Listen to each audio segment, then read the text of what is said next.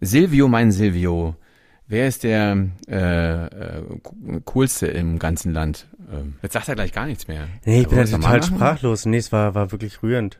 Ja. Ja, du hättest jetzt sagen können, dass ich der coolste bin, aber vielleicht ähm, das ist jetzt zu selbstbeweihräuchlich. wir, wir, wir, wir, also wie wollen ja denn? schon- Komm, jetzt wollen ja schon, noch mal von wir wollen ja schon Ach, ehrlich nochmal von vorne. Also, Okay.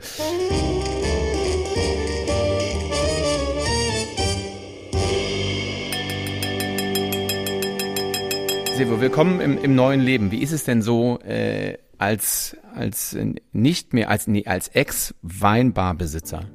Macht Spaß. Also macht Spaß, weil es aufregend ist. Das große Problem dabei ist, was ich mir vorher nie vorstellen konnte, dass man mit einmal so ein Tunnelarbeiten hat. Also man fängt mit einem Projekt an und auch wenn der Arbeitstag zu Ende ist, ist das Projekt nicht zu Ende. Und das kann man sich als, als Gastronom nicht vorstellen, denn dann in dem Augenblick, wenn alle Gäste gegangen sind, ist der Tag vorbei.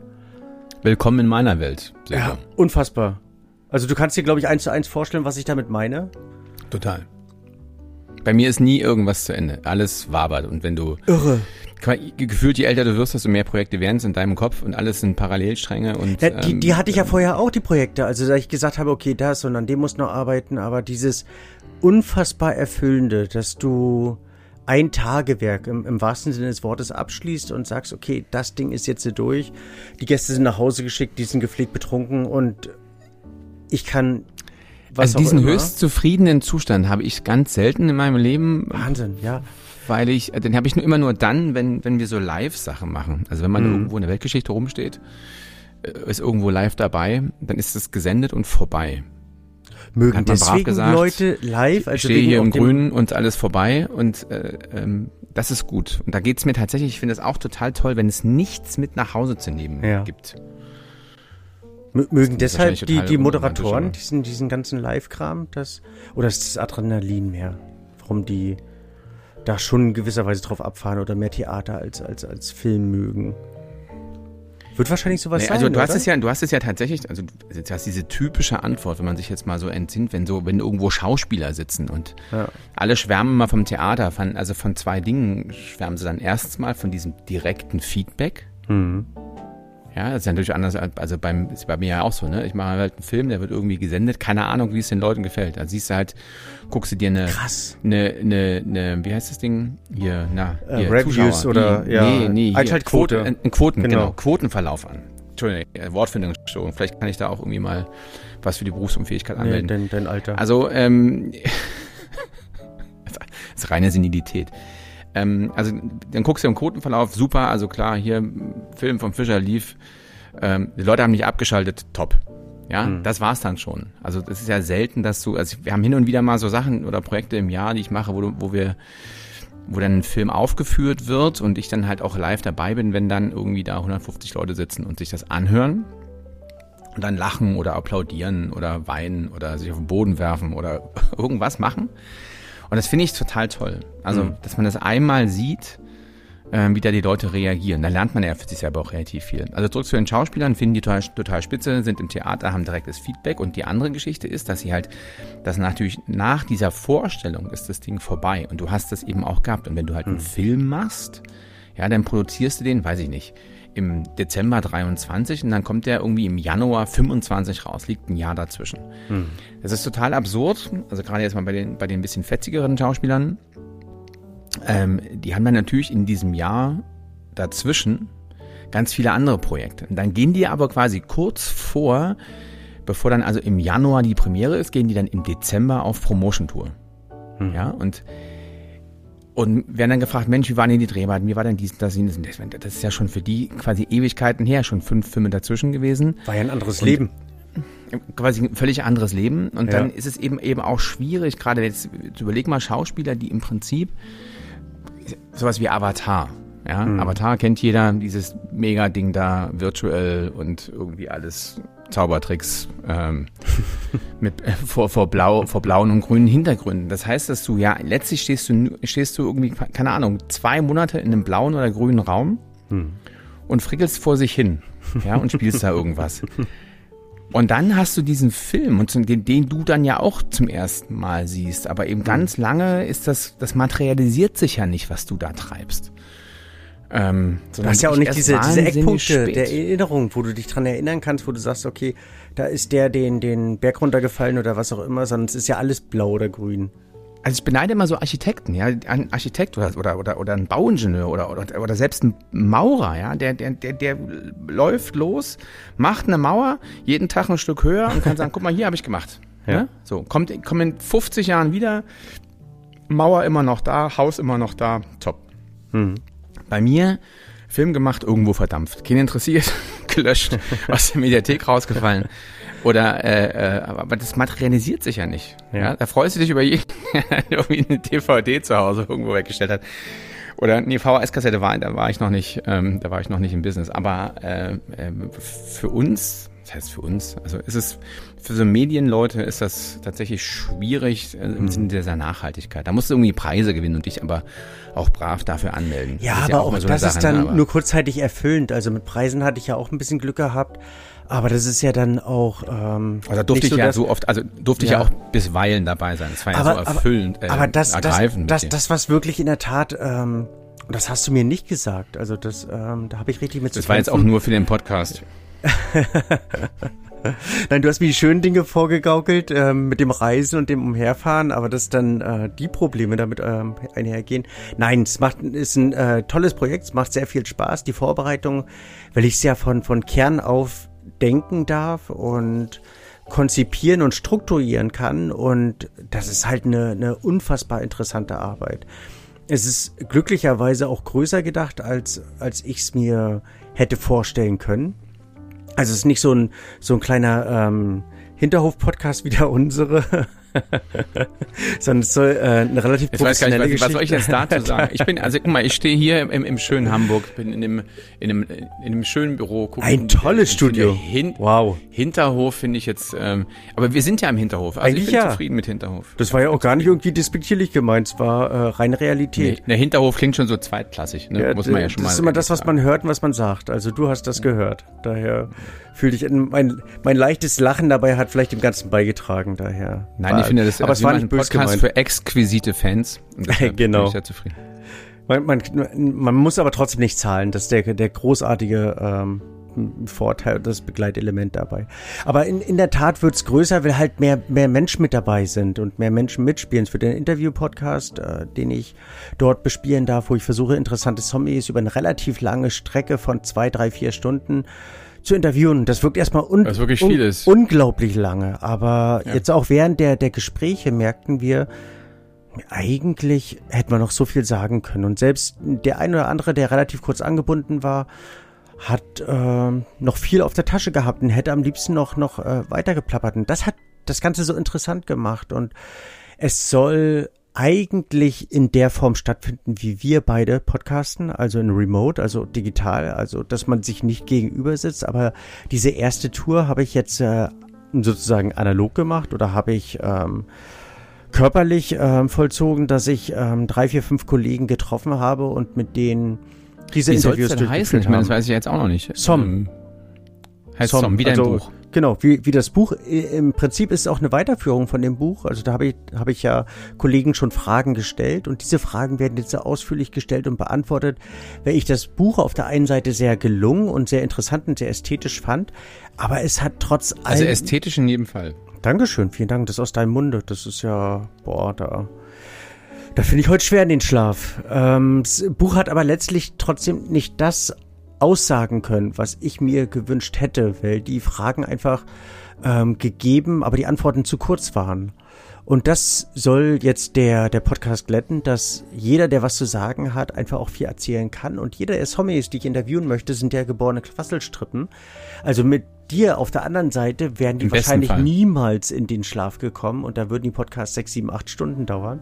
Was auch durchaus denkbar ist, weil diese eigentlich utopisch lange Zeit kann man ja für sich selber in seinem eigenen Lebensrhythmus splitten. Also beim Gläserpolieren kann man äh, einen Teil hören, dann kann man einen Teil beim Autofahren hören, einen Teil beim Duschen und man hat dann genau diese Person für eine dann doch relativ lange Zeit an seiner Seite und man hat das Gefühl, als würde man eine Reise mit dem begehen. Und das ist ja so optimal und das finde ich so schön. Und deswegen fand ich diesen Gedanken eigentlich so schön. Ich hatte es mit einer lieben Kollegin kürzlich, mit der Claudia Stern, Stern die sagte, ich habe so ein vertrautes Verhältnis zu einer Person XY. Ich habe lange überlegt, wo ich die herkenne.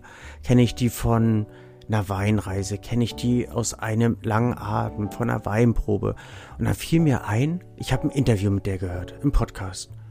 Und das prägt sich so ein und brennt sich so ein, dass man so ein wohliges Gefühl mit dieser Person hat. Und wenn ich das mit meinen Kollegen erzeugen kann, dann freue ich mich. Soll ab 1. März starten. Soll auch eine eigene, da bin ich auch gerade dran, Insta-Page dazu geben, eigene Facebook-Page, äh, soll über äh, andere sozial-mediale Plattformen laufen. Also von dem her, ja, äh, das Gesamtprogramm sozusagen. Und es macht, macht richtig, richtig viel Spaß. Und Spaß hat es auch gemacht, zu dir nach Hamburg zu kommen. Wir haben uns endlich mal wieder gesehen. Und wir hatten Na, das ein, war was. Das war wirklich was. Also auch den Teil deines Lebens, ähm, wie man kreativ sein kann und so weiter, mitzuerleben, das war äh, sehr spannend. Aber auch der Vorabend fand ich, fand ich eigentlich durchaus interessant, unser, unser Weggehabend. Der leider zu kurz war, weil wir dann zu vernünftig waren, aber ich fand auch meine nee, Restaurantwahl gar nicht kurz. so. Also ich, weil wir des Tisches verwiesen wurden, finde das muss man, finde ich, jetzt auch nochmal erwähnen. Ja, ich wollte jetzt nicht so negativ auf, auf, auf. Ich, nein, negativ war eigentlich nur, dass wir im Vorfeld nicht, äh, dass wir nicht informiert wurden dass der Tisch nur für das und das Zeitfenster reserviert ist, sondern dass wir einen Tisch reserviert haben zur, zur ähm, Kinderpapi-Tageszeit. Also wir waren ja schon um 18 Uhr da, glaube ich. 17.30 18 Uhr, genau. Und dann mit einmal wollten, Wurm, ne? wollten wir noch eine, äh, ja, weil wir wussten, was wir für ein Programm haben, das wir uns lange nicht gesehen haben, wollten wir noch eine Flasche Wein bestellen und dann hieß ja, nee, leider nicht mehr. Nee, das war ein bisschen doof. um Leute, zack, bumm, puff. Ja, vor allem, wenn man was bestellt, ähm, ich finde diese zwei Stunden ich, ich bin da bin da raus. Ich habe, ich glaube, wir haben das auch schon mal besprochen. Ähm, ist ja auch in den in den neuangelsächsischen Gefilden ja durchaus üblich diese kurze Verweildauer an Tischen. Mhm. Ähm, ich finde, dass wir in den zwei Stunden, die wir da hatten, haben wir wirklich sehr stabilen Umsatz gemacht ähm, an, an einem Zweiertisch mit Menü, zwei Flaschen Wein. Also ich finde, es war alles super stabil. Dann eine dritte Flasche zu bestellen, das muss man an der Stelle auch mal auch offenlegen, wenn man sich eben lange nicht sieht. Äh, und dann irgendwie vom Tisch ja, na gut, aber wir, es gab ja Barplätze für uns. Von dem her, es gab ja eine Lösung. Nur die Lösung, die folgende ja, gut, Lösung. Da war ein Barkeeper, der hat sich nicht für uns interessiert, also wirklich in gar keiner Weise. Ähm, ja, okay das waren einfach, also wir waren halt nicht VIP genug. Muss man an der Stelle vielleicht auch einräumen. Das, nein, das möchte ich dem Restaurant nicht unterwerfen, weil wir von Anfang an in der Tat auch das Gefühl hatten. Der Kenner war ein wir Sind, Eigentlich war der ja super. schon cool drauf. Der war, der war, der war cool drauf, wie auch alle in dem Laden ähm, ja. immer. Und ich gehe da ja schon seit zehn Jahren in dreijährigen Abständen. Nee, ein, äh, einmal im Jahr bin ich bestimmt da. Hm. Und aber immer mit, mit Leuten von auswärts, lustigerweise. Mhm. Das allererste Mal mit meiner Frau. Insofern äh, verbindet mich das schon. Es war der erste Ausgehabend mit ihr. Aber, ähm, oder nicht aber, und da, immer die Leute alle mega cool drauf. Hm. Mega cool. Also vom ersten bis zum letzten Mann, mit dem du da irgendwie zu tun hast und so. Das ist schon, das ist stabil. Und allein vom Ablauf. Ich war dieses Mal, ich war halt dieses Mal mit dem Essen halt, vielleicht ist es auch das, was mich so ein bisschen grämt, mit dem, mit dem Menü und dem Inhalt des Menüs nicht so zufrieden, sagen wir es jetzt mal so. Aber das muss ja auch, kann ja jeder. Du warst endlich mal da, wo du mal hin wolltest, nämlich in der Bullerei. Und das ist ja gut. Fand ich auch. Also ich war, war nicht enttäuscht. Ich war auch vom Essen. Ich hätte mir in der Form nicht mehr erwartet. Alles mehr wäre Überraschung gewesen. Und von dem her, da hattest du vielleicht schon andere Erlebnisse und deswegen hast du da einen ganz anderen, ähm, ganz anderes Grundgefühl dabei. Aber nö, ich, ich würde es sogar empfehlen. Also ich würde es sogar empfehlen. Ich fand auch Preis-Leistung fand ich angemessen. Weinkarte fand ich durchaus äh, smart kalkuliert. Also dass es äh, Weine gab, die, die okay kalkuliert waren und welche, wo man eben auf die Kacke hauen möchte, eben auch die Kacke in der Tasche haben muss. Das also fand ich ähm, eigentlich, nö, ich war rundum war schön. Danke, dass du da meiner, meinem, meinem Vorschlag gefolgt bist. Alternative nee, war ja den nach... Wein fand ich super, Preis, das war auch alles in Ordnung. Ich fand das mhm. Überraschungsmenü hielt sich mit den Überraschungen in Grenzen und war jetzt auch in derjenigen... Nein, die Überraschungen waren da. es, es hielt sich mit den Standards im Grenzen. ja. Überrascht warst anyway, du? möchte trotzdem die, also die, die, die Basisleistung des, des Kollegen äh, Eigners dieses Restaurants überhaupt nicht schmälern. Ähm, ich hatte, weiß ich nicht, 20 tolle Abende. Dieser war auch toll mit dir, hat mich kulinarisch diesmal jetzt nicht, nicht hm. aus den Schuhen geworfen, aber das kann ja auch mal passieren. Weine, waren, Weine waren tatsächlich gut, also deine Auswahl war echt. Ich war an einem, war an einem äh, Moment war ich unsicher, an, an dem ganzen Abend. Und das, und da würde ich dich ganz gerne befragen, und das vielleicht auch in dieser Art der Öffentlichkeit, die wir pflegen, welches Trinkgeld gibt man? Also sind es wirklich die American Like 20 Prozent? Ich fand es total super interessant und smart, dass die äh, das dort in diesem Kartenzahlgerät schon vor äh, ge gefertigt haben, dass man halt so seine 15, 12, 20 Prozent eintippen konnte und das dann eben automatisch addiert wurde. Also man wurde gar nicht ähm, dieser Eigenverantwortung überlassen, dass man sagt, ich möchte Trinkgeld geben, sondern man äh, hatte entweder die Taste bewusst zu überspringen, ich möchte kein Trinkgeld geben, oder man musste eine dieser ähm, möglichen Auswahlmöglichkeiten wählen. Und das fand ich interessant. War ein bisschen überfordert in dem Augenblick damit ähm, und überforderter, als wenn ich selber hätte ausrechnen müssen oder dieses Wohlgefühl sozusagen. Was, was würdest du oder was gibst du oder hast du da äh, je nach Land, würdest du in Mosambik, wo du gerade warst, ein anderes Trinkgeld geben, weil die ähm, Einkommensstrukturen andere sind und oder in Amerika, wo du ja auch schon warst, als in Deutschland oder beim was machst du? Ich habe da relativ klare Konzepte, muss ich gestehen. Oh, wow. Ähm, ja, also es ist auf jeden Fall, je höher der Preis, desto niedriger der prozentuale Anteil. Mhm. Ich finde das bei, bei, weiß ich nicht, zahlst du 51, hast du 51 Euro Rechnung oder 52 Euro und der Service war geil und alles hat, war fetzig, dann, dann sagst du 60. Das sind also auch knapp 20, knapp. Oder sind also eher 15, als es das 10 sind. Ich finde immer 10 Prozent so, eine, so ein Richtwert, also in Europa. Und ähm, erst recht auch in Afrika. Dann gibt es viele Länder, wo, wo Trinkgeld geben tatsächlich gar nicht möglich ist. Also es hat mhm. dann kulturelle Gründe. Das also führt hin bis zu Weigerungen, Aufstampfen, wütend sein, beleidigt sein. Mhm. Ist mir auch schon passiert. Wo? Ähm, also meistens in, ich glaube meistens in muslimischen Staaten, oder? Dass genau. es dort mehr eine Beleidigung genau. ist, wenn du, okay, ja. Ja, also zum Beispiel, wo ich da dachte, auch die sind da sozusagen Touristen erfahren, so auf Bali. Ach. Ich, du bist in, also in so einer kleinen Dorfkaschemme, wo ja ohnehin schon, und das ist vielleicht auch der Fehler, dass du mit deiner europäischen Arroganz da irgendwie aufläufst. Gehst du essen, kriegst halt eine Mördersuppe und noch irgendwie irgendeine Reis, Hühnchen, Fischgeschichte und bist dann jetzt nicht lachen bei pro Mann bei drei Euro umgerechnet. Ne? Mhm. So, dann sitzt du da zu zweit, ähm, bis bei 6 Euro und dann sag, guckst du so und ist roughly ein Zehner, den du umgerechnet hinhaust. Ne? Völliges Desaster. Ähm, die geben dir auf den Cent alles zurück. Hm. Das ist ja auch in Griechenland zum Beispiel so, ne? Die geben dir erstmal alles zurück.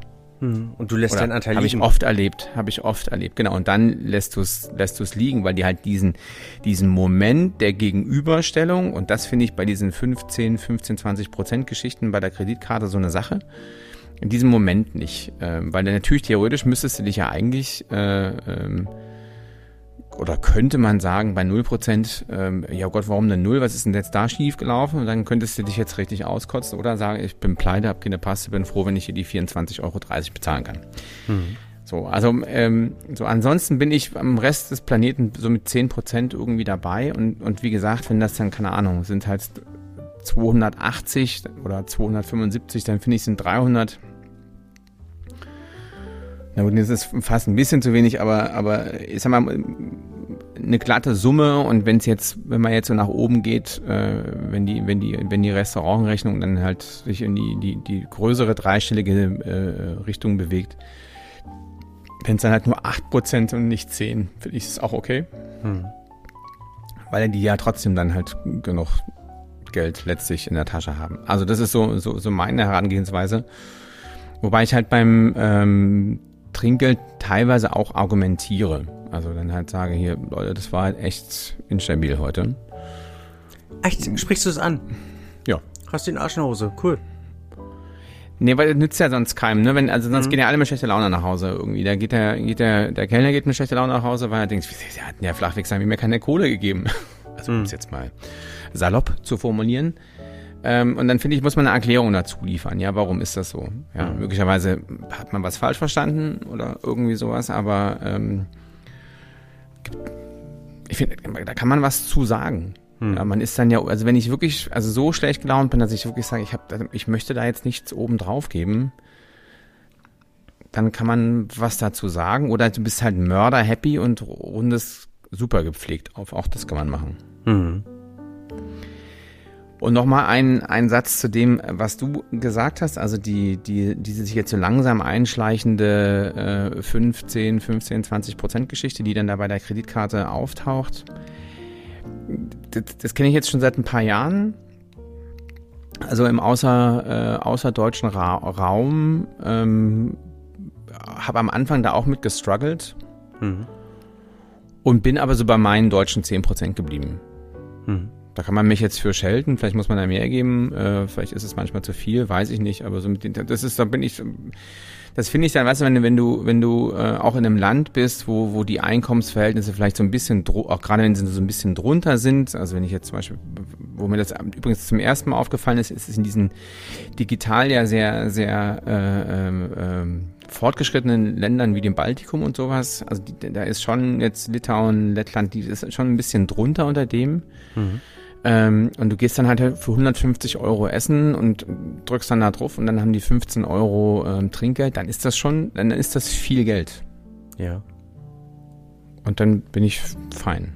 Ich finde es halt schade, wenn es im Endeffekt nach hinten losgeht und du dann aus lauter Verzweiflung dann, keine Ahnung, auf die 15, 20, die, was auch immer für Auswahlmöglichkeiten dort bestehen, drückst 20 und, habe ich übrigens noch nie gesehen, also jetzt in Europa. und dich dann ärgerst im Nachhinein. Und dann sagst, ah Mist, hätte ich doch und tralala. Weil sowas kann ja auch so, wenn es mit einmal wirklich nach oben katapultiert, du siehst deine Kreditkartenabrechnung und dann sagst du, es war ein schöner Abend, aber boah, ey, da noch ein Ich finde, man kann ja mal ganz grundsätzlich die Frage aufstellen, ja, warum muss ich denn Trinkgeld geben? Also ich finde, find- ist doch, ist doch hier, also du hast das ja gerade in den südlichen Ländern steht, oder steht da ganz oft drauf, hast du halt die Restaurants, dann steht Service Charge und dann noch, oder Coperto oder wa- was auch immer da steht. Und warum muss ich dann noch was on top geben? Das, also die Frage kann man aufstellen. In also dem Sinne ja jetzt, wenn muss- ich, wenn ich jetzt eine Rechnung stelle an, ähm, an den, an den Mitteldeutschen Rundfunk zum Beispiel, an die sind ganz, also die sind noch nie so richtig auf die Idee gekommen, mir einen Trinkgeld zu geben. Und dabei bin ich ein wahnsinnig netter Kerl, oder kann das sein? Ja. Ich, ich, ich stelle dieses, äh, also dieses Gesamtsystem Trinkgeld auch ein bisschen in Frage. Also das habe ich damals schon zu meinen Gastrozeiten, als eben auch, dann sollte man lieber ordentlich, äh, also warum soll der Gast mehr oder weniger nochmal dafür bezahlen, dass er eigentlich da ist? Ich finde das schwierig und ein Kellner ist mittlerweile, dadurch, dass es zum Standard geworden ist, auch nicht engagierter. Das habe ich seit also meiner Kalifornien-Phase damals, wo ich sagte, es ist so Standard hier, es macht eigentlich keinen Sinn, das nochmal extra zu verlangen oder abzuverlangen. Und da war es richtig krass. Also wenn da jemand ein, ein falsches Trinkgeld, zu- zumindest zu meiner Zeit damals gegeben hat, ein falsches Trinkgeld gegeben hat, dann ähm, wurde darüber diskutiert, warum er das. Und es ging so weit, dass jemand es mal vergessen hat. Und wir haben in einem Hotel gearbeitet. Dann wurde einer der Kellner wurde dann zu der Suite geschickt. Der durfte abends klopfen und fragen, ob die nicht zufrieden waren. Die hatten kein Trinkgeld gegeben. Und dann wurde Okay. nachgebucht. Habe ich übrigens mal hab ich eine schöne Geschichte zu erzählen. Und zwar, da war ich bei den Olympischen Spielen in Vancouver, also in Kanada. Und da waren wir schon eine Weile vorher da und ähm, da war ich dann halt mit, mit Kamera und, und Cutter und einem, mit, mit dem Cutter immer ähm, äh, in, so eine, in, so eine Sportbar.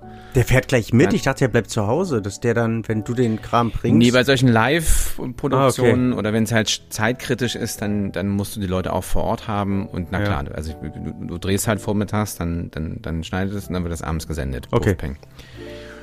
Wie auch immer. Und ähm, waren wir da irgendwie, hatten dann aber äh, kein Hotel, sondern hatten uns ein, eine, eine Wohnung gewünscht, haben dann im Apartment geschlafen, weil ich das immer ein bisschen netter finde, dass du, wenn du bist irgendwie, irgendwie cooler. So eine Wohnung, du hast eine eigene Küche, ähm, fühlst dich irgendwie mehr zu Hause, als wenn du in so einem Hotelbetrieb bist. Also zumindest geht mir das so. Und dann sind wir dann irgendwie mal abends, ähm, haben dann meistens aber schon gegessen gehabt, äh, weil wir geschnitten haben und was gemacht haben und irgendwas bestellt oder irgendwie, ja, doch bestellt. Und dachten, okay, komm, ein Bierchen und ein Getränk. Und sind dann wirklich so runter, haben so einen komischen Pitcher bestellt. Hier, Hm. was ist denn das? So ein 2 Liter Bier, ne? 1,25 Liter sind es, glaube ich. Genau, so ein, so ein, ein so ein Pitcher bestellt und ähm, so. Und überhaupt nicht drüber nachgedacht, Pitcher bestellt, bezahlt. Ich weiß nicht, 15 Dollar, keine Ahnung. Und dann, ähm, ja, bezahlt, Kreditkarte draufgehalten, gegangen, tschüss, ja. Und dann irgendwann nach zwei, drei Tagen sitze ich so da an meinem ähm, Schneidetisch, also an dem, an dem, an dem, an meinem Schreibtisch und hab geschnitten und und sie diese Rechnung vor mir liegen, die ich irgendwie eingesteckt habe und dann so zerknüllt auf dem Schreibtisch geschmissen habe und dann waren immer so hier die traurig Smileys daneben. Hm. Oder Ausrufezeichen und sowas. Und ich so, hm. hä? Und dann habe ich das so gelesen, ach so, Tipp. Und ich habe keinen Tipp gegeben. Mehrfach oder einmal? Nur so dreimal ineinander. Ah. Dann habe ich quasi, dann haben die mir dann am zweiten Tag dann immer hier so Ausrufezeichen, dritten Tag Smile nach unten. Ja. Und dann äh, bin ich, als das vierte Mal da bin, habe ich dann mit denen diskutiert und dann sagten die, ja, sie verstehen das, es ist ein bisschen schwierig, gerade irgendwie, das ist die hier in Kanada, sei das eben anders und gerade die Europäer, äh, ähm, die ja jetzt eben aufgrund der Olympischen Spiele natürlich jetzt diese Stadt bevölkern, das sei schwierig zu vermitteln, weil die Hälfte ihres, ähm, oder weiß was ich, irgendwie ein großer Anteil ihres, ihres Honorares sozusagen, ihres Gehalts mhm. sich aus diesem Trinkgeld speist. Mhm. Und das muss ich ohnehin in Amerika lernen, dass die, die, der Preis, der irgendwo steht, ja immer nur so, ist ein Witz, da kommen dann noch 15.000 Sachen drauf. Da kommt mhm. dann Tipp drauf, da kommt Steuer drauf, dann kommt das drauf, das drauf. Gehst ins Restaurant, steht 100, also 120 Dollar laut Karte und dann kriegst du eine Rechnung über 180. Mhm. Ja, weil da ist ja noch Steuer drauf, dann ist ja noch das drauf und, und Service Charge. Und, also sehr genau. bescheißerisch. Ja, so, finde ich doof. Nö, deren Realität. Also lieber mehr draufschreiben und dann ja also ich, also so ich als Deutscher an der Stelle ähm, bin so ein Fan von einem, von einem klaren Konzept. Also der Wein kostet halt dann irgendwie nicht 8 Euro plus halt noch so ein bisschen Zeug, sondern der kostet eben 12. Mache ich dann demnächst bei deinen Rechnungen auch, dass ich einfach ein bisschen mehr drauf schreibe. Dann fühlt sich besser und dann ist das.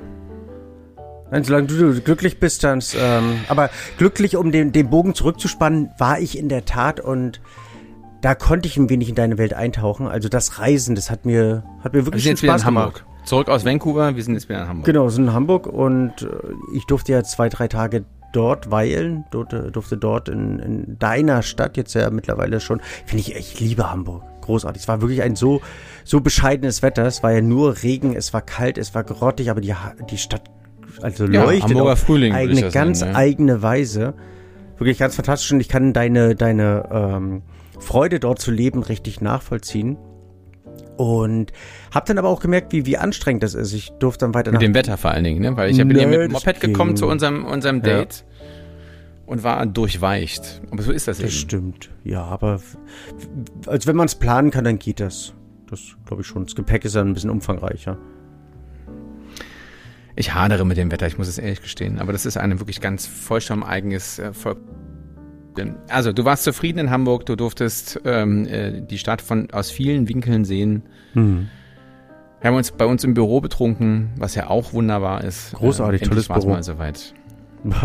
Das, das schien das nicht das erste Mal gewesen zu sein, wenn ich deinen äh, Glasschrank allein dort gesehen habe, der durchaus imposant und beeindruckend war. Aber wie gesagt, ich habe da. Das ist, das ist ähm, durchaus die, eine der Annehmlichkeiten, dass man, dass man sich in, in, in, seinem eigenen Büro eben auch einen Weinschrank hinstellen kann. Durchaus. Also nicht nur einen Weinschrank, sondern auch einen Glasschrank, das fand ich. Und vielen Dank, dass du auch die Vision-Gläser dort pflegst und hegst und und was ich eben, um den Bogen wieder zurückzuspannen, äh, gemerkt habe, es bereichert ungemein. Das, was du immer sagst, was du immer skizzierst, also Reisen ist eine elementäre, ist eine elementäre äh, Lebensbereicherung und sollte eine elementäre Le also äh, entweder eine elitäre sein. oder eine elementare. Das kannst du jetzt halten, wie du willst, aber eine elementäre würde ich okay. ablehnen. Vielen Dank. Danke für deine Korrektur. Das sind die eine der wenigen. Momente meines Lebens, wo das Germanistikstudium sich auszahlt. Ja, wirklich. Sonst fragt mich ja nie einer danach, aber na, das Schöne ist ja bei dir wahrscheinlich, dass es nicht auffällt was ja die, was? die Perfektion, also dass du ähm, so aus, äh, auserwählt sprichst oder ausgewählt oder erwählt sprichst, das bin ich verunsichert, dass ähm, es keine Kritikpunkte gibt und damit fällt es nicht auf, sondern wird wohlwollend ja, aber wahrgenommen. Das, also das, die, die, das, das von mir verwendete Vokabular ähm, entnehme ich ja nicht dem, dem, dem Germanistikstudium, Also wie sang halt schon, wie heißt er nochmal, Reinhard Grebe, ähm, sie studierte Germanist, nee, äh, sie studierte, oh Mensch, wie hieß denn das? Achso, sie, sie studierte Germanistik auf Lehramt in Berlin. Sowas hat die deutsche Sprache einfach nicht verdient. Also ich finde, beim Germanistikstudium trifft man nicht viele Menschen, ähm, die, die über überbordene äh, Deutschfähigkeiten oder literarische Fähigkeiten oder sprachliche Fähigkeiten verfügen, tragischerweise. Ist das so? Haben die nicht eine gewisse ja. Grundaffinität zur Sprache und versuchen die auch auszuleben? Ich hab, dass also ich nicht zumindest damals hatte ich so das Gefühl, also wenn jetzt gar nichts mehr einfällt, dann erstmal Deutsch studieren. Ähm, naja, okay. kommst dann, also machst Abitur, weißt auch nichts mit dir anzufangen. Ähm, Was haben die BWLer da Ist ja schon auch eher so ein, ist auch schon, also ein BWLer hat ja so einen Plan, dass er sagt, okay, alles klar, du musst irgendwie Geld verdienen. Hm. Also ein Germanist, und das sind ja vor allen Dingen GermanistInnen, ähm, also hast schon eine relativ hohe Frauenquote. Ähm, da ja, also da ist jetzt erstmal noch nicht ganz klar, wo es in, in welche Richtung es geht. Also um, erstmal mhm. irgendwas studieren, erstmal so loslaufen, was ja prinzipiell auch gut ist. Aber ähm, dann so Lehramt, egal. Also wobei ich, ach, das ist jetzt, halt, ist jetzt total doof. Ne? Jetzt, da ich Kinder habe, denke ich natürlich über Lehrer durchaus anders und ähm, äh, habe neulich ein langes, ausführliches Gespräch oder Interview gehabt äh, und das endete dann schließlich daran, ähm, also erstens, dass ähm, das übrigens mit, mit Mojib Latif, mit diesem Klimaforscher, der natürlich mhm. seines Zeichens trotzdem auch Wissenschaftler ist und, und einen Lehrstuhl hat und sagte, dass er voller, voller Unmut ist, ähm, was seine ähm, Magister-, Master- oder Doktorarbeiten betrifft, weil die in einem Deutsch daherkommt, das, das ihn fassungslos zurücklässt. Und er selbst ist ja, ich glaube, was ist er, in, halb Inder, weiß ich jetzt gar nicht, hat auch einen Hintergrund dass die Familie. Und guckt dann selber immer, wo der Landsmann, der dann diese Arbeit geschrieben hat, herkommt. Hm. Also das kann doch jetzt wohl nicht wahr sein, aber dann sieht er mal, das ist ein Muttersprachler. Und wenn es ein Muttersprachler ist, wieso ist er nicht in der Lage, einen deutschen Satz klar zu A zu formulieren, B grammatikalisch und orthografisch korrekt irgendwo rüberzubringen? Also von wegen hier Kommasetzung und äh, D, T, B, P, M, N. Ähm, ist leider ist das auf der Rückentwicklung und ein bisschen schade. Und auf der anderen Seite ist eben, dass wir in der Gesellschaft, jetzt geht's, also es ist heute sehr viel ähm, Weltfrieden, wenig mhm. Wein, ne? Mm. Dass wir den, den, den, also alle kritisieren ja dieses mangelnde in ihr PISA-Studie und dass es alles im Bach runtergeht und so weiter. Ja, aber auf der anderen Seite ist es ja nicht so, dass wir die Akademiker äh, oder die, die Lehrer irgendwie in den Himmel heben und alle Menschen das als was ganz Besonderes äh, irgendwie sein lassen, als sie als eine hochgeschätzte Persönlichkeit der Gesellschaft. Also wie so mhm. Herr Doktor und so, ne? Freust du dich, wenn du einen Doktor in der Nachbar hast, äh, Nachbarschaft hast und so, aber hier Gut, da drüben wohnt ein, wohnt ein Englischlehrer. Ne? So, guck mal. Oh, da drüben der Herr Doktor. Ach, da drüben der Englischlehrer. Also so, es ist so irgendwie die Wertschätzung, die wir der Sache entgegenbringen, ist halt auch einfach in unserer Gesellschaft irgendwie nicht so richtig verankert. Darauf, dabei sind wir alle so sehr darauf angewiesen, dass unseren Kindern jemand was beibringt. Und zwar vernünftig was beibringt. Jetzt bist du eingeschlafen. Entschuldigung. Überhaupt ähm, gar nicht. Ich wollte ich, nein, ich wollte dich einfach nur ausreden lassen, wollte dir nicht schon wieder ins Wort fallen. Ne, ein Tatbestand, den ich. Ähm, ich kann ja, ich kann ja damit hervorragend leben, wenn mir jemand ins Wort fällt, weil kann ich super dagegen reden. Ich weiß, ich weiß, aber manchmal verlieren sich dann Gedanken aufgrund des neuen Gedankens, die aber durchaus interessant sind. Und den Gedanken wollte ich jetzt zum Beispiel aufgreifen, weil ich das sehr reizvoll fand, wie der äh, all mein oder allseits geschätzte Willi Schlögel den ich ja auch interviewen durfte, zusammen mit dem Johannes Schellhorn aus der Weinbaden der Freundschaft. Da waren wir eben auch bei diesem Thema und er ähm, lobte jemanden aus, der ihn zu Schulzeiten begleitet hat. Und das war da halt der Herr Studienrat. Oder es waren, dort wird noch mit Titeln gearbeitet. Und es klingt halt in der Tat ganz anders, wenn der Lehrer einen Titel bekommt. Man geht mit einer anderen Ehrfurcht um, man äh, versucht ihn respektvoller zu behandeln. Und daher, ich weiß nicht, ob das ein Schritt zurück oder ein Schritt nach vorne wäre, den den Lehrerstand, die ja auch studiert sind, wieder einen Titel zu verleihen und diesen Titel auch in der Ansprache zu pflegen.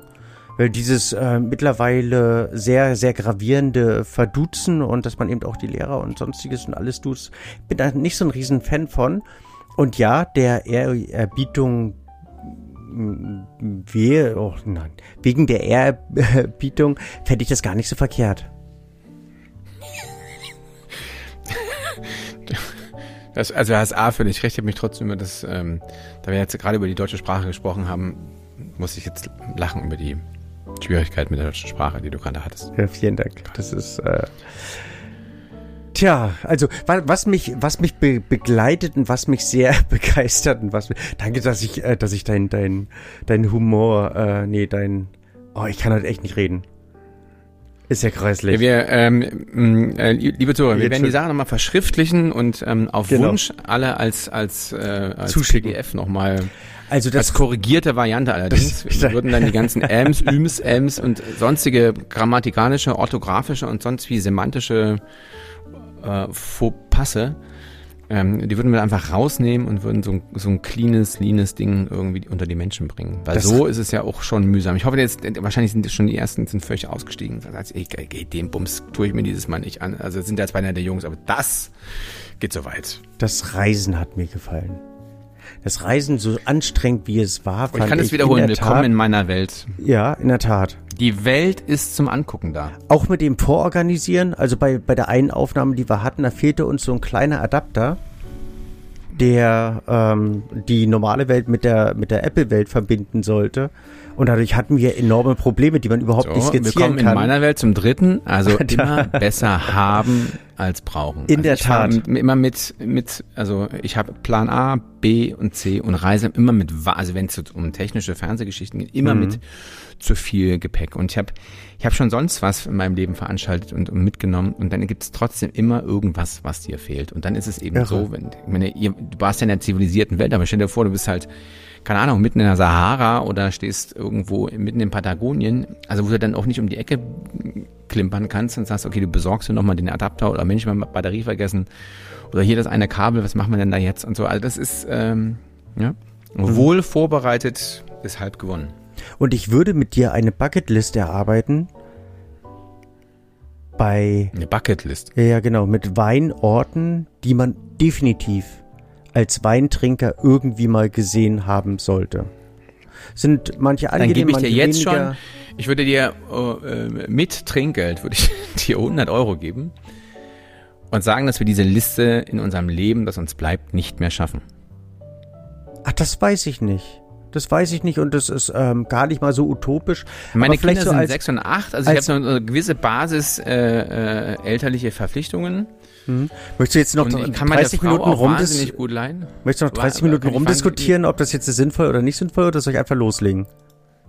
Nee, ich möchte, ich möchte nur noch mal darauf hinweisen, dass wenn du dich jetzt hier so hinstellst und eine, eine Bucketlist in die Welt haust, dass du ja, also dass es nicht mehr so lange ist, dass du vergleichsweise frei agieren kannst. Ja, aber ich veranstalte es ja nicht nur für dich. Also so, so gern wie ich dich habe, haben wir auch Zuhörer und vielleicht nützt denen ja das was. Und dein persönliches Leid ist mir da relativ ähm, Bumpe, wenn ich das so. So ist er, so ist er. Aber Wumpe ist ein schönes Wort. Vielleicht können ähm, wir das ein oder andere dann noch mit, äh, mit, mit aufarbeiten oder gemeinsam be, bereisen oder so. Zum Beispiel Nummer eins. Das wäre Deidesheim. Größte Fass der Welt. Auf dem Wurstmarkt. Einmal Wurstmarkt mit Lars. Alle Flaschen leer trinken. Wir hatten den schon mal erwähnt ah, gehabt. Gut, oh, und ja, da, stimmt. Und, und ähm, bei einer, einer Folge um Weinfeste oder eben auch Weinmessen. Und da warst du schon recht interessiert, deswegen würde ich den jetzt, ohne dass es das Wichtigste ist, würde ich den auf Platz 1 setzen und würde sagen, das sollten wir machen. Das finde ich durchaus interessant. Platz 2 würde dir, glaube ich, sehr gefallen. Ich habe sowas noch nicht von innen gesehen. Es ist eine Hochschule, die Hochschule in Geisenheim. Da kann man in der Tat Führungen mitmachen. Es ist ja so eine der berühmtesten Hochschulen, die es gibt in der Welt. Man kann verschiedene Proben, man kann sogar ein Probe, ähm, äh, ein Probeseminar mitmachen. Ähm, also es ist was, was durchaus imposant ist und wann oder welchem Winzer auch immer man zu, zu ins Gespräch bekommt, äh, zu Rate zieht, ähm, schwärmt jeder von Geisenheim in einer gewissen Art und Weise. Deswegen denke ich, sollte man sowas als richtig eingefleischter Weintrinker mal gesehen haben. Vielleicht mit einer schönen Rheingau-Reise mit einer Rheingau-Reise verbinden und dann mit einer Sehenswürdigkeit, Sehenswürdigkeit verbinden, die man vielleicht nicht unbedingt so als Top 10 führen sollte, aber die wahnsinnig imposant ist, Kloster Eberbach. Für dich als äh, kleinen Filmfuzzi, dort wurde ja Name der Rose gedreht. Wusstest du das? Ja, das wusstest du, oder? Ja. Ja, genau. Und ähm, einer der beeindruckendsten Weinkeller, die es gibt, die ähm, auch, oder es werden Führungen angeboten, wo man diesen Weinkeller sehen kann. Teilweise uralte Spätburgunder aus dem Rheingau, aus den 50er Jahren durfte ich dort welche probieren. Sehr imposant, großartig und ähm, eigentlich eine eigene Reise wert, aber wenn man sowieso schon mit Geisenheim in der Gegend ist, kann ich das mehr als empfehlen. Was ich gerne mit dir zusammen machen würde, wären was warm ist. Hm? die Kanarischen Inseln. Weinbau auf Teneriffa, Lanzarote. Also das ist doch das hier mit den Vulkanen und wo genau, diese kleinen genau, unzähligen genau, Dinger genau, da in genau, irgendwelchen genau, Mulden hängen. genau, genau, genau. Mhm. Großartig und wunderschön. Also neben dessen, dass Wir nehmen uns den Wein mit oder müssen wir den dann vor Ort es trinken? gibt großartige Weine dort. Und witzigerweise werden die auch derzeit unfassbar gehypt. Also nicht nur punktemäßig gehypt, die werden derzeit höchst bewertet, sondern auch so von, von ähm, Weintrinkern sehr positiv besprochen, weil sie auf der einen Seite diesen traditionellen Ansatz haben in ihrer Struktur und Textur, dass wir konventionelle Weintrinker die verstehen können. Trotzdem haben die so was Innovatives und Modernes, dass man sich wieder geschmacksfasziniert äh, fühlt, was durchaus interessant und für viele ein großes Hochgefühl ist. Also daher. Okay, also ich war da, war da mal vor ein paar Jahren drehen. Ah, du warst schon, okay. Ja, aber jetzt äh, nicht was den Wein betrifft, sondern es war irgendeine so Personality, Celebrity, Promi, Biografie, Bumsmist. Hm. Und Ist heute auch gut drauf. Äh, nee, absolut. ähm, nein, das war, also war, war, war ein netter Kerl, aber, aber ähm, ja, da waren wir irgendwie da. Und dann habe ich das so, hatten wir noch so ein bisschen Zeit, also weil das, weil der Vorteil in meinem Leben ist ja, dass ich, ähm, wenn man dann sagt, okay, du hast irgendwie zwei, drei Drehtage, dann kannst du noch einen vierten hinten dran kleben. Ähm, weil ja ähm, meine, mein Team, das sind, wir sind ja gefühlt eine Familie. Ähm, und da kann man einfach mal sagen, komm, wir, wir hängen noch mal einen Tag ähm, Ausflug hinten dran. Weißt du, wann der Flieger zurückgeht, ist ja egal. Ähm, und da sind wir auch über das Land und dann habe ich mir das auch irgendwie alles angeguckt und fand das super spannend. Und ähm, dann haben wir auch, auch so zwei, drei Weine probiert. Und dann war ich ein bisschen verstört. Ähm, Warum? also das, was ich getrunken habe, war nicht schön. Hm. War also ultra mineralisch, sagen wir es Mhm. jetzt mal so. Was ist dran schlecht? Also es war, ich bin jetzt nicht der, der, der Typ, der latent gefällige Weine braucht, aber ähm, das, was ich so da probiert habe, das waren so, weiß ich nicht, vier, fünf Sachen. Hm. Das war schon, das war schon auch ein Anspruch an, und das wurde mir jeweils versichert, dass das sei super local und das, das trinken hier irgendwie alle und das Gefühl hatte ich irgendwie auch, dass das jetzt keine Lüge war und das war, ich fand das alles sehr holprig, aber Hm. da ist, hat sich vielleicht auch am, am internationalen Geschmack was getan. Vielleicht bin ich auch, vielleicht war ich nicht gut drauf, wie auch immer. Aber Mhm. also ich bin, die Reise dorthin unternehme ich unerhört gerne mit dir. Und dann, wenn wir mit einem guten Flugzeug fliegen, dann können wir auf, der, auf dem Hinflug uns schon mal was, schon mal einen einschmücken und dann ähm, bin ich vielleicht auch gut gelaunt, wenn wir dann ähm, uns vulkanische, vulkangesteinische, niederwächsige Weinstöcke reinpfeifen. Das kann ja sogar ein Eintagestrip sein. Also einmal hin zu einer Flasche Wein, dann dort eine kleine Tour und zurück, zurück zu einer Flasche Wein. Nein, also jegliche Art von ökologischem Bewusstsein ist natürlich völlig äh, hinfällig. Nee, wobei wir Aber- inzwischen, also nee, nee, nee, also finde ich, da kann man auch, also ohne das jetzt, ähm, das ist sicherlich ein, ein Thema der Zeit, also dieses CO2-Emissionsding beim Fliegen.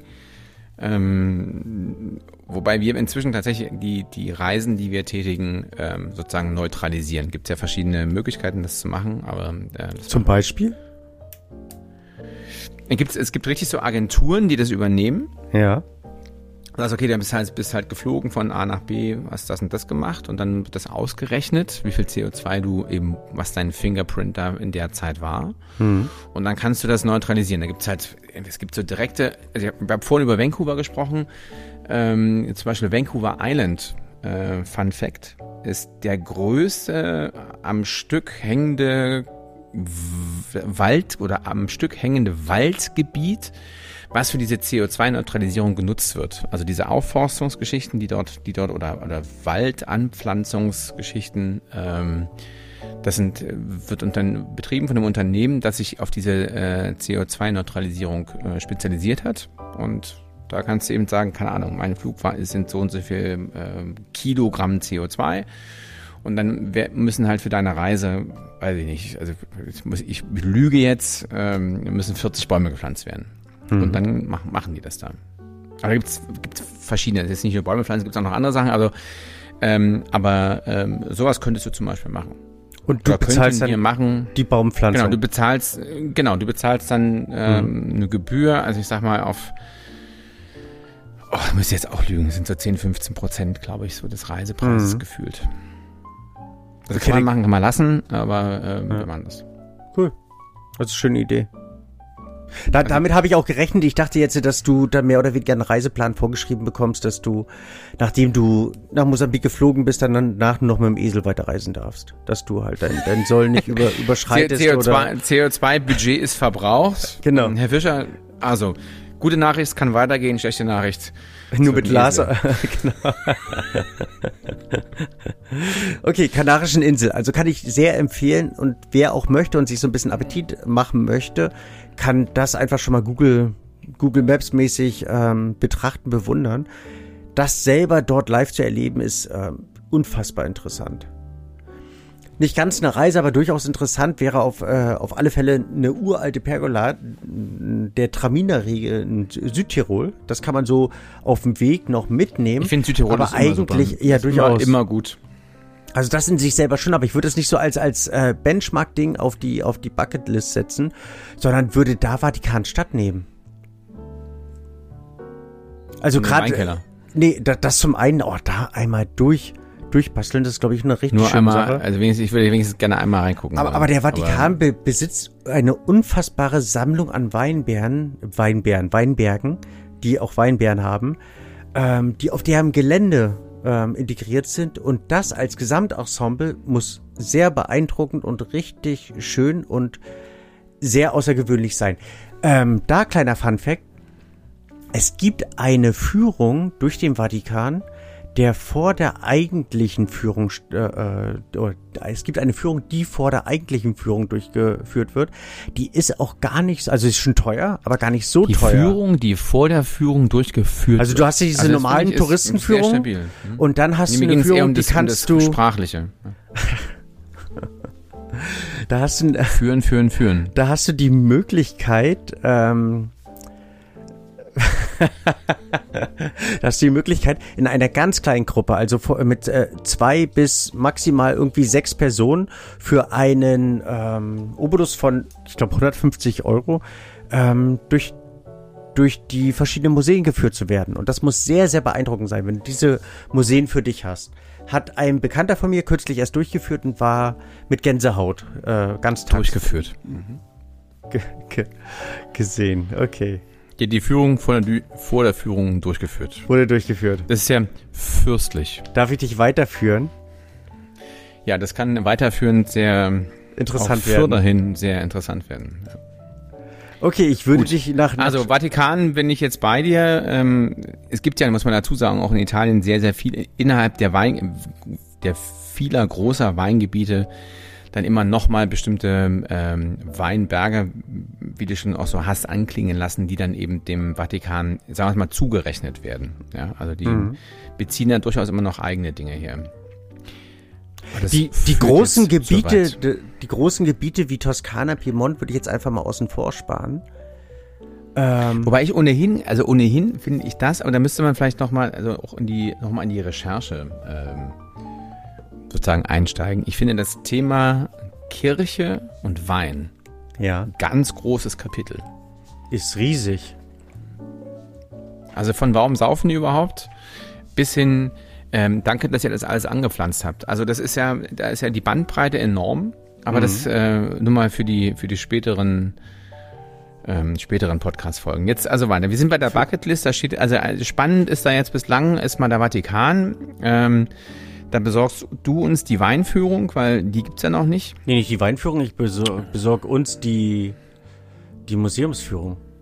Die ist schon teuer genug. Und das ist ja nur keine Kunst. Also da müssen wir nochmal noch, noch ran. Du schleust den Wein mit rein. Dann würde ich mit dir ähm, mit langen... Und, äh, ja. Teneriffa hast du noch. Das, das können wir auch machen. Geisenheim haben wir da jetzt stehen. Punkt 4. Deidesheim haben wir. Also, Entschuldigung, Geisenheim, Deidesheim, Vatikan und die Kanaren. Genau. Weiter? Dann, dann würde ich mit dir nach Spanien. In die Rioja. Na Mensch, das ist ja jetzt ein weites Feld. Rioja, okay. Genau.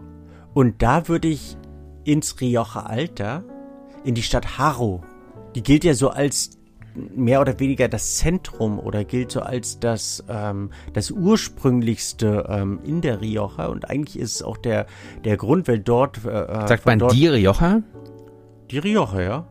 Also alles mache ich heute nicht falsch. Das? Das Rioja? Entschuldigung. Gut, es ist, ist eine Frage, die ich stelle. Das ist jetzt keine Fangfrage. Also ich weiß es nicht. Hätte nur mein Gefühl hätte, Das Rioja aber Rioja Weinbaugebiet, ist eine die Art, Rioja. die, die, die Toskana, der Piemont, äh, der Bordeaux, die, das Penedès. Ja, wie auch immer. Machen wir weiter. Also, Rioja, ohne Artikel.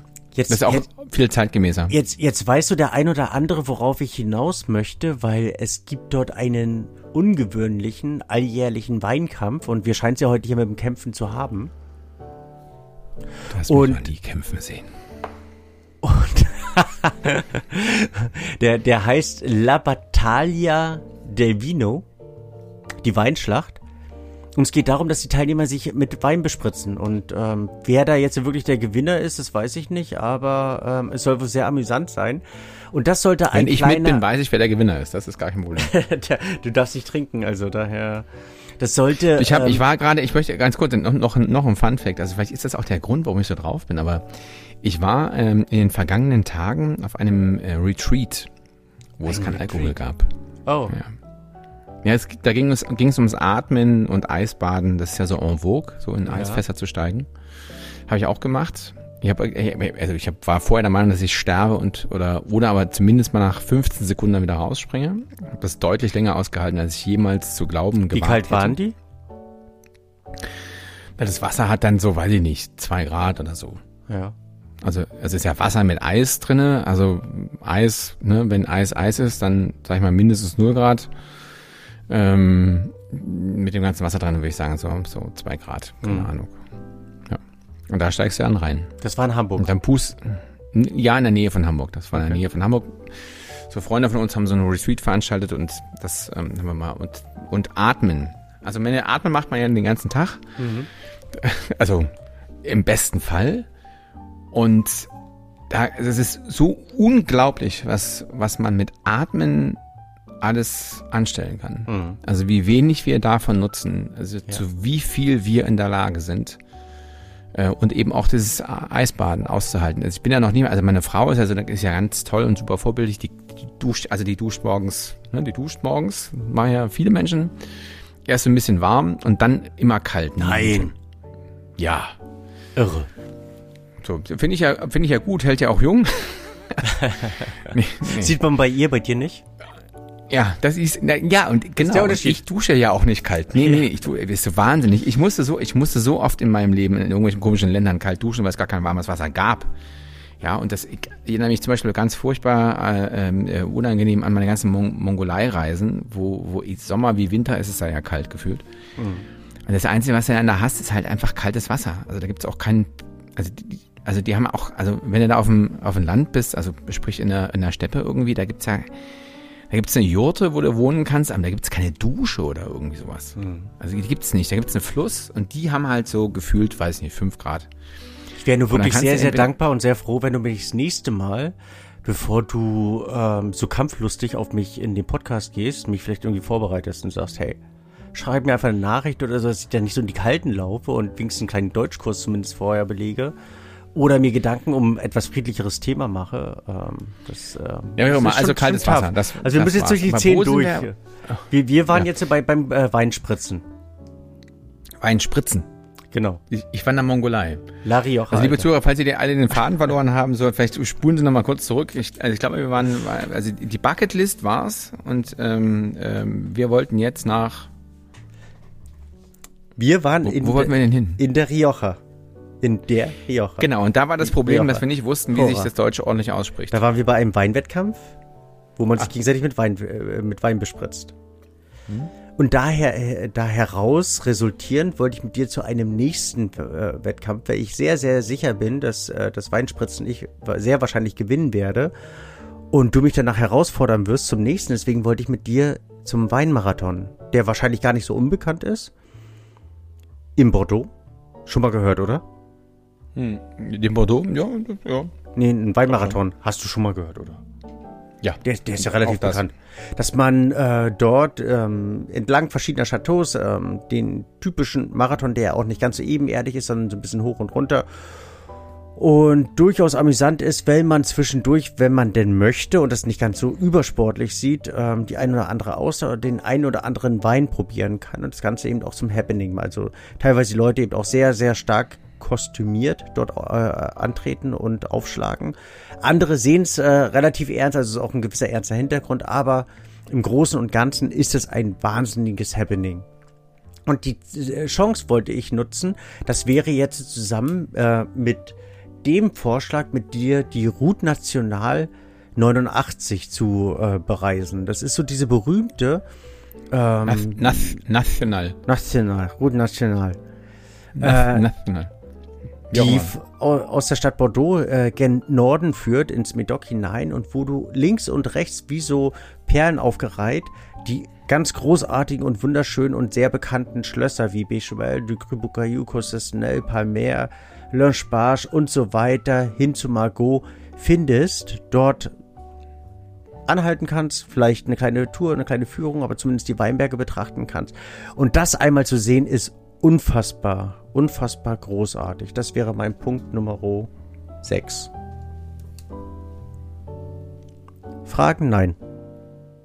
Nee, ich habe mir jetzt überlegt, dass ich vielleicht erstmal jetzt nichts mehr sage, bevor ich irgendwie angepöbelt werde. Ich wäre zu aggressiv. Oder? Okay, und dann würde ich genau, danke für deine Wortmeldung, im Bordeaux verweilen, eine der schönsten Städte, die ich in letzter Zeit ge gesehen habe und würde zum Punkt 7, nee, nicht Porto, da kommen wir später hin, würde zum Punkt 7 und zwar Les Certes du Vin. Das ähm, ist so eins der großartigsten... Den, den Wortwitz hast du schon mitgekriegt, ne? Na klar, Bordeaux logisch. und Porto aber vielleicht für die Menschen, die nicht aus, also wie du, ähm, geschundenermaßen in Sachsen wohnst, ähm, Bordeaux und Porto. Ich komme, ich möchte gern nach Porto. Nee, okay, alles klar. Ähm, okay, funktioniert nicht. Eins, Weiter bitte. Eines der schönsten ähm, Weinmuseen, die es gibt, dort mit betrachten. Also man sollte unbedingt einmal in seinem Leben im Le Cite de Vin sein, in Bordeaux. Im wo? Und ähm, Le Cite de Vin Und ähm, das, das Interessante ist dabei, Auch dass Chevalier de Fronsac. das Du kannst mir nicht erzählen, dass du heute noch nichts getrunken hast, Mann. Dein Telefon geht. Ja, das ist, äh, tut mir leid, äh, der, das ist hier, ähm, äh, ja, was soll ich jetzt sagen? Aber also, nein, hab ich, ich habe noch nichts getrunken, das tut mir leid. Okay. Ich arbeite dran. Ähm, ist aber am Nachmittag, also ich stehe, ich stehe dem kurz das, bevor. Das, das, sollte, sollte dem nicht abdrücklich sein sozusagen. Und würde dann nach dem, ähm, nach dem und nach dem Untrüglichen. Nee. Nach dem Bordeaux nach Bordeaux reisen. Wenn, wenn, wenn man Weinanbaugebiete sehen möchte, dann ist eins der imposantesten, großartigsten eines derer, die ich im äh, Sommer auch bereisen möchte, das Duorotal. Oh, schön, mit den Terrassenlagen. Eines und, derer, die ich, ja, ja gut.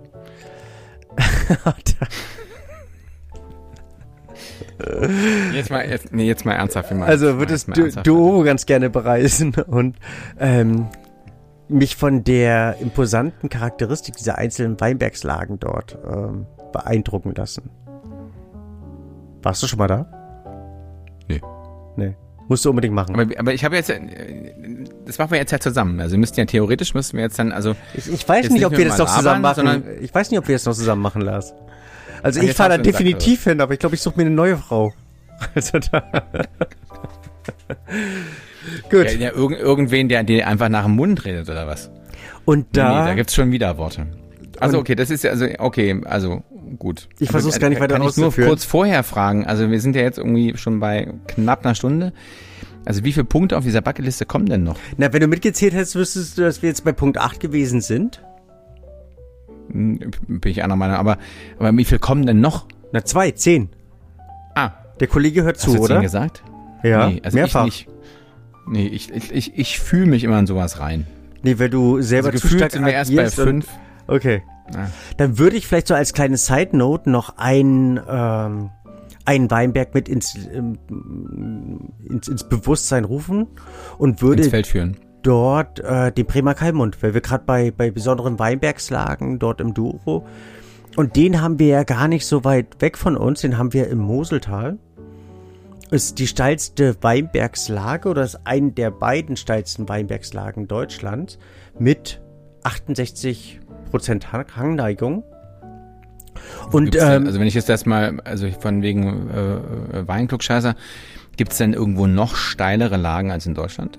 Ähm, dort im Douro gibt es teilweise sehr steile Lagen. Es gibt teilweise sehr steile Lagen in Südamerika. Aber ähm, so in dieser Konstanz gibt auch noch eine weitere ähm, steile Lage in Deutschland, die mit dem Kalmund die gleiche Hangneigung hat, in diesem Baden- Baden-Württemberg, der Engelsfelsen. Ähm, aber so der, der Bremer Kalmund gilt schon als exemplarisch und als sehr außergewöhnlich in seiner eben auch sehr großflächigen, also die, ähm, dieses, ähm, der, der gesamte Weinberg ist ja 33 Hektar groß, was relativ groß äh, ist und die steilsten, Was ja der Name Kalmund auch impliziert. da, mit, mit, mit, ja, mit großflächig. ja, nun nicht mehr. Es steht ihm aber auch nicht so gut, wie auch immer. Ich Ähm, meine, vorher wirkte, also es war besser. Aber nur als Weil wir bei diesen, dieser Route National, was? Seit wann? ein Scherz. Ich weiß- Nee, Also in den Zeiten, wenn ich ihn erlebt habe, hat er Wein getrunken. Es war nicht so, so ähm, sehr überausgiebig, aber durchaus. Aber vielleicht nicht mehr. Es ist jetzt auch schon ein paar Jahre her. nächstes Thema. Was man unbedingt sehen sollte, wenn man bei den Weinbaugebieten ist, und vielleicht kann ich das noch nachhängen, äh, lassen bei der Route National 89, die wir hatten, die Route National 7, äh, 74, entschuldige. Das ist die, die äh, von Dijon durchs Burgund führt. Und man hat dort links und rechts die einzelnen, ähm, einzelnen Appellationen liegen sozusagen oder situiert. Und die zu erleben, also mal in Chassagne gewesen zu sein äh, äh, oder im Puny oder im Meursault oder in äh, Vaux-Romanée, das ist so unfassbar und großartig. Und da kann man in der Tat auch so das Heiligtum letztlich der ähm, Burgunderliebhaber ähm, das Heilige Kreuz, ähm, was sich vor den Weinbergslagen äh, der Domäne la Romane Conti be äh, befindet.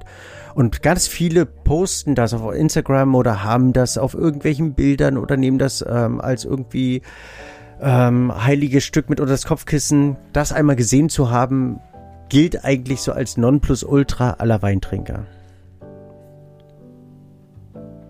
Sollten wir machen. Und was wir auch noch sehen sollten, und da würde ich mit dir in, äh, in Frankreich bleiben, das sind diese enormen Kelleranlagen zu betrachten. Vielleicht vergesse ich dich auch darunter. Unter anderem Pom Na, du bist heute so nett Das zu war, mir. ich, ich, fand, ich fand das schlagfertig. Das war gut. War gut. Echt? Okay, Dankeschön. Na gut. Die war ein Scherz. Mach mal weiter. Ja. Unter anderem ähm, bei äh, Pommery hast du eine, eine einzigartige, also man sagt ja, es ist teilweise ganz rar von, von kleinen Kelleranlagen ähm, unter, äh, untergraben sind und die teilweise richtig spektakulär, also zum Teil richtig hoch, richtig imposant. Aber allein jetzt diese Champagnergut Pommery hat, ähm, und das ist wahrscheinlich das Imposanteste an diesem Champagner, ähm, eine 80 Kilometer lange Kelleranlage und da fährt eine kleine Bahn durch. Da kann man sich in so eine richtige Touri- Touri-Bahn reinsetzen und wird da durch die Kelleranlagen gefahren. Die größten Kelleranlagen, weil das wahrscheinlich gleich deine Frage äh, wäre, die dann kommt, das ist eine äh, Kelleranlage, die zum Weingut gehört, was Milestiri äh, Mici heißt und in, äh, in der Re- Republik Moldau situiert ist. 200 Kilometer Kelleranlage, das finde ich irre. Lustigerweise, ich wollte gerade, ich habe mich, das ist ja lustig. Ich wollte jetzt gerade sagen, Mensch, wenn er jetzt den ganzen Bums hinter sich gebracht hat, würde ich gerne, das ist, ähm, ähm, da wollte ich mal drehen, weil es dort unten in diesem Ding, das ist so, das ist ein, das ist auf meiner Bucketlist, was Wein betrifft, mindestens meiner Top 3. Wollten wir drehen, also mit einem mit einem Auto hätten wir da gedreht, weil es Straßen da unten drin gibt. Ne? In Moldau. ähm, in genau diesem, in diesem, Mhm. dieser, also zurückhaltend formuliert Kelleranlage. Also gibt es ja Weinkeller, wo äh, auch, auch Weine der Bundesregierung liegen. Da gibt es Weinkeller, in dem auch ein ähm, nun nur noch mittlerweile so mittelsympathischer Zeitgenosse namens Putin so Geburtstage gefeiert hat und so weiter. Also da liegen wirklich von, von diversen Staatspräsidenten, Ländern und sonst wem liegen da Weine. Und da führen richtig Straßen durch. Gibt's richtig, mhm. äh, in, in, und wir hätten da eben gedreht mit, das ist jetzt gar kein Geheimnis, also wir hätten gedreht mit, wir wollten eigentlich mit Porsche da drehen und wären dann mit dem Elektroauto durchgefahren. Mhm. Weil das ja unter Tage eben geht, ne, von wegen hier CO2 und so weiter und Abgase. Und leider hat eben eben jener ähm, ähm, mittelsympathischer genauso Putin eben dafür gesorgt, dass wir dort nicht mehr drehen konnten, weil nämlich ein Krieg ausbrach. Mhm. Ähm, und das ist aber trotzdem eins der ganz großen Dinge. Wir haben eben im Büro übrigens noch ein paar Weine von da liegen. Ah, okay. Wart ihr dort dann trotz allem oder? auf eurer Porsche? Also mein Büropartner äh, und lieber Freund Philipp, ähm, der ähm, ja seines Zeichens ganz lange bei Porsche gearbeitet hat und als Marketingleiter eben für so 26 Länder zuständig war, unter anderem eben auch für Moldawien. Mhm. Der war da schon ein paar Mal unten drin und da haben wir hier noch ein paar Weine in eben jenem vorhin auch erwähnten Schränkchen mit Glastür liegen. Warum musste ich dann eigentlich Riesling trinken? Weil das eine Magnumflasche war. Okay. Und das andere hatte ich nicht als Magnumflasche. Und wir haben, und, und auch, also wir hatten, äh, die liegen zwei hier, das waren jetzt dann jeweils äh, immer so Geschenke an Philipp von, von, von den jeweiligen äh, Importeuren. Mhm. Ähm, das sind zwar wahnsinnig fetzige Kristallflaschen und die, wahrscheinlich die Flasche selber kostet irgendwie ein Vermögen, aber der Wein innen drinne hat, dem hat die Zeit nicht gut getan und die waren gar mhm. nicht so alt. Okay. Die waren so, weiß ich nicht, 10, 15, 20 Jahre alt. Und waren jetzt, sag ich mal, im besten Fall interessant. Mhm. Also egal, auch in welcher Temperatur. Aber schade, dass ihr da nicht drehen konntet, weil das wäre gerade. Es war der totale Hammer. Also es war tatsächlich für ein so ein Projekt, was wir da gemacht haben, war das so einer der Initialgründe, warum ich das machen wollte. Also es war einerseits war das, ich wollte unbedingt äh, nach Montenegro. Dann wollte ich unbedingt ähm, Kasachstan mit einem Elektroauto erkunden, weil das ist der Endgegner. Ne? Das hm. Ding ist, also Kasachstan ist ja gefühlt so groß wie Westeuropa. Also glaube ich noch nicht mal gefühlt so groß, sondern es ist so groß. Und hm. äh, wenn du dann das Land querst und dann Aralsee und sowas, das waren so meine, ähm, das war meine Bucketlist der Reiseziele. Hm. Also ich finde so ähm, Armenien, Aserbaidschan, äh, Georgien, das ist so, ich meine, das ist so, so, so, so eine kleine Wiege der Menschheit. Äh, da kommt so viel her, äh, was Sprache betrifft, was unter anderem Georgien, was auch Wein betrifft. Ähm, in dem ganzen slawischen Bereich gilt der georgische Wein immer noch als mit der beste. Hm. Und vor allen Dingen, was wahnsinnig unangenehm ist, ich weiß nicht, hast du mal jemals in diesen Ländern georgisches Wasser getrunken? Nein. Warum ist das? Ich blöderweise. Hm. genau. Da war die Reise ja. vorbei. Ja, das gefühlte Reise vorbei, weil äh, das ist brutal salzig. Ah, okay. Das ist ein völlig salziges Wasser. Und das macht dich echt fertig. Also das, du kaufst also eine Flasche Sprudelwasser, ja, und mhm. das ist aber salzig. Irre. Ne, und das aus, Mensch, aus dem Hahn auch, oder? Ich war ja unangenehmerweise noch nicht in Georgien, weil auch ah, okay. das hat eben der, der, der ähm, Spacken da aus, ähm, aus Moskau irgendwie verhindert. Mhm. Weil auch das war auf unserer Reiseroute und die Reisen dahin sind jetzt einfach im Quer, also einfach nicht mehr möglich. Wir werden wir wären durch die Ukraine dann nach, nach, nach Moldawien gefahren, hätten dann das Schwarze Meer gekreuzt, ähm, äh, längs oder äh, eben West-Ost, mhm. wären dann durch ähm, Georgien, Aserbaidschan und ähm, Armenien gefahren, dann wiederum durchs Kaspische Meer, dann quer, also über den Aralsee dann oder Uralmündung äh, rüber zum Aralsee und dann quer durch Kasachstan. Das war so unsere, äh, unsere Route und die ist aber jetzt im Prinzip so nicht mehr machbar. Hm. Also im Schwarzen Meer fährt auch nicht mehr, weil sonst wirst du abgeschossen von irgendwem. Hm. Also ist auch nicht klar, also irgendeine Rakete würde ich treffen, keiner weiß von wem. Alle sagen, hoch wollten wir nicht. Ähm, und die politischen Situationen in, in den ganzen äh, Ländern oder in den ehemaligen Mitgliedstaaten der, wie ist denn das mal, UdSSR, ähm, ist auch schwierig. Ja, hm. das jetzt sind das nicht so die Top-Ziele und dabei sind das ist der kleine Kaukasus, auch dann, dann der große Kaukasus, äh, sind ja Wahnsinnsdinger, die man finde ich, also jetzt wenn wir bei Bucketlist sind, ähm, ähm, Dinge, die man gesehen haben sollte. Hm. Was man auch gesehen haben sollte, um jetzt auch langsam voranzukommen, weil wir zeitmäßig schon sehr fortgeschritten sind aufgrund einer wir müssen es extremen mal Ausführung. Jetzt, jetzt arbeite doch mal an einem vernünftigen Schlusssatz. große Weinkeller. Und das wäre natürlich so ein erster Und das Step wäre der gewesen da in Moldawien. Ja, groß nicht in, in, äh, im, im, im, im Zusammenhang von Ausdehnung, sondern von Flaschenlagerung. Und ähm, ein erster Ansatz wäre natürlich das Palais Coburg in Wien da würde ich dich mit hinschleifen. Dann natürlich ähm, das berühmte Hospiz am Arlberg. Was, was schätzt du, wie viele Flaschen sind im Hospiz am Arlberg? Boah, ja, boah. Viertelmillion. Hm, könnte man glauben, 70.000. Also sagt man zumindest, rund 70.000 Flaschen. Ähm, da warst du ein bisschen zu exponiert und würde dich dann aber über den großen Teich ins Burn Steakhouse in Tampa schleifen. Und die haben eine halbe Million Flaschen gilt als die größte und umfangreichste Weinkarte in der Welt. Und das ist etwas, was man unbedingt mal, also ich glaube, das ist aber so, man, man geht da, man geht da hin und denkt, oh Gott, ich schaff's echt wirklich nur, eine oder zwei Flaschen zu trinken. Also da wird so dieses, dieses Happening, weißt du, das ist dann irgendwie so limitiert. Man möchte am liebsten, keine Ahnung, die Karte rauf und runter trinken, geht aber nicht. Oder man bleibt eine Woche da. Ja, und dann mit dem Leberschaden oder was? Man kann ja nicht jeden Tag zwei Flaschen Weiß, äh, ja, du, du, du trainierst ja also ganz gut. Wein. Ich bin ja gut, ja, gut, ja. ja. Außer jetzt ist Zeit. Aber wie auch immer. Das wäre meine Bucketlist. Das würde ich gerne mit dir vollziehen. Das würde ich gerne mit dir durchleben. Jetzt doch, jetzt sind wir wieder, sind wir wieder, jetzt, das finde ich gut, das wird so zum Ende, sage ich immer meinen Kindern auch mal. Man kann ja manchmal streiten, aber so zum Abend hin oder Sollte zum man Ende sich die Hände geben. man sich noch ein Küsschen geben genau. und dann ich würde jetzt diese mentale, ähm, ähm, ähm, also ähm, Durchreichung meiner Hand durchs Mikrofon, durchs Internet. Nehme ich gerne entgegen und bin froh, dass wir in Remote sind, also nicht nebeneinander, weil das mit dem Küssen, Küssen, hat mich, schade. hat, genau, hat mich schon wieder sehr, sehr stark, ähm, jetzt kratzt du ja nicht mehr, da dein Bart länger geworden ist, aber nee, muss nicht sein. Bis bald, Lars.